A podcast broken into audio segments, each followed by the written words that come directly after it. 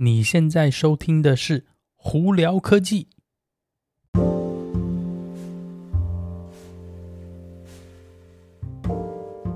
嗨，各位观众朋友，大家好，我是胡老板，欢迎来到今天的《胡聊科技》。今天美国洛杉矶时间七月四号星期一啊，祝大家在美国的国庆日快乐哦！啊，今天有哪些科技新闻呢？哦，今天其实新闻不多，因为主要也是因为休假嘛。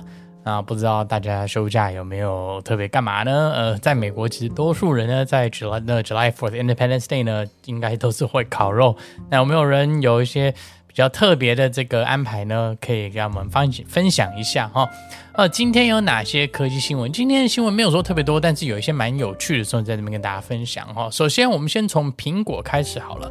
呃，苹果呢，在未来有。打算哦，就是他目前在测，应该是有在测试，是说怎么样让你用 Apple 的 CarPlay，也就是当你手机连线在车上的时候呢，可以经过 CarPlay 跟加油站联系，并且直接付费付你的油钱哦。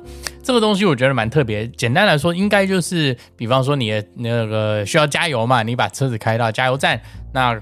CarPlay 如果已经是连接的话，可能就自动跟加油站的系统去沟通说，哦，哪部你现在车停在哪一个加油枪前面，然后呢，你要加什么样的油呢？经过怎么样的开通让你去加油？我觉得这个东西蛮有趣的啦。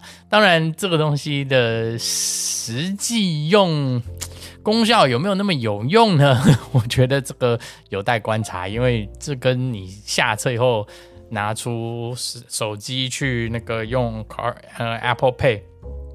逼一下，或者是手表逼一下，呃，差别好像没有说特别大，可能就少一两个步骤啦。当然，这个东西是之所以有梦最美嘛。那真的的实际有没有那么有用呢？我们就未来才会见真章啦。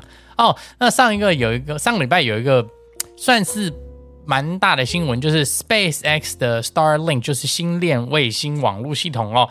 诶，在美国这里呢，经过 FCC 许可说，诶，可以在移动的时候使用了。那之前如果有看到我 YouTube 的朋友们，我们开箱那个 Starlink 星链系统嘛，当初那个时候呢，他们是说是你不可以移动的使用。等于就是说，是你可以在户外用，但是你一定要定点使用，而不是说你今天车子开在路上的时候可以一面移动一面使用它。那现在呢，美国 FCC 已经核准说可以移动使用了。那这个代表什么呢？在未来呢，这个系统应该就是可以装在你的这种休旅车或者是大货车，就是跨跨州的货车上头，船，还有甚至飞机。那飞机当然不是说你自己把你。自己的东西带上去，主要就是航空公司呢，可能可以在飞机上安装，并且提供更好的无线网络在飞机上头供大家使用哦。我觉得这个东西都是都蛮好的。在未来呢，呃，基本上我觉得我们人类对网络连接应该是不可避免，一基本上每天都会需要。你就连是在深山外头，可能都是有连有网络连线的话，都是好处，可能是。呃，你需要紧急通讯啊，或者发生什么状况的时候呢，都有办法跟对外沟通。所以未来这个东西的发展一定是非常非常厉害的哦。好，那今年呢，二零二二年呢，大家应该蛮有期待的。只是有没有注意到说，今年的世界杯竟然不是夏天踢球？哎，对，没有错。为什么呢？因为今年要在 Qatar 去打球，乃至中东的一个国家。那问题来了，那边热得半死，热到爆炸嘛。所以呢，他们的球赛其实是延到十一月。那我们之前在其他的 podcast 里头有提到这件事情呢。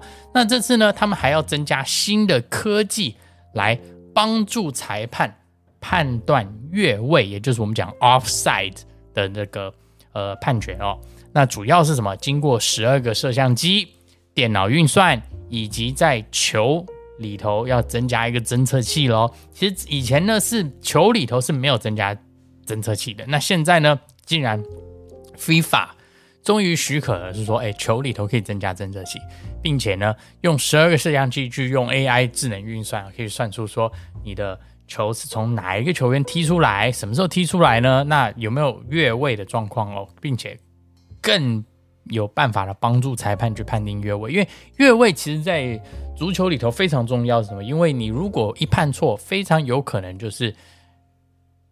守门员跟球员攻击的球员呢，基本上就进入一对一的状态哦。那在一对一的状态，其实守门员要非常非常厉害，不然的话都是处于劣势的。那越位呢，也就是个非常重要的一个判决了。所以在这里头可以提高越位的那个准确度的话，这应该是对那个今年年底的这个世界杯呢，以及未来的这个球任何足球球赛都是有非常大的帮助哦。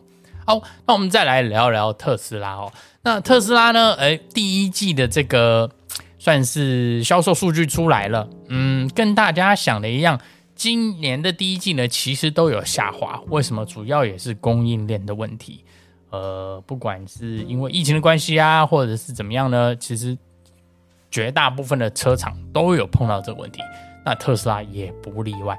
第一季有史以来哦，这已经近几年来，特斯拉终于有一季是。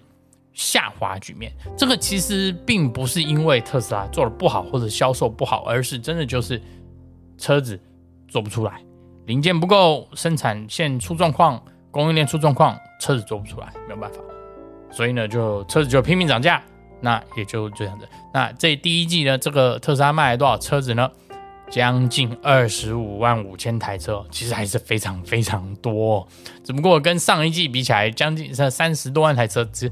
差了快五万台车，其实虽然是有一点下滑，但是他们还是很厉害啦。哦，那讲到这里呢，特斯拉最近在 Model S、Model X 上头有一个新的更新是什么？这个二零二二点二零的软体更新呢，其实让它的这个就是自动悬吊调整的系统呢，可以去判断说路上如果是你要经过一段非常就是。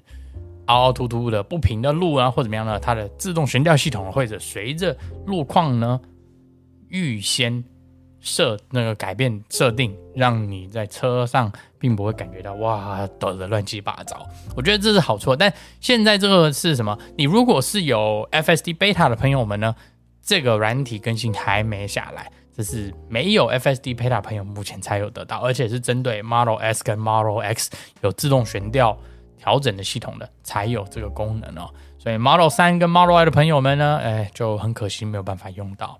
不过在未来，我也希望是说特斯拉的对那个不管是地上的 Speed Bump 啊，或者是凹凸坑哦这种，我们讲呃这个 Pothole 的这个侦测可以更好。相对来说呢，要么是可以避开，不然就是放慢速度，避免轮胎嗯太快速的情况下。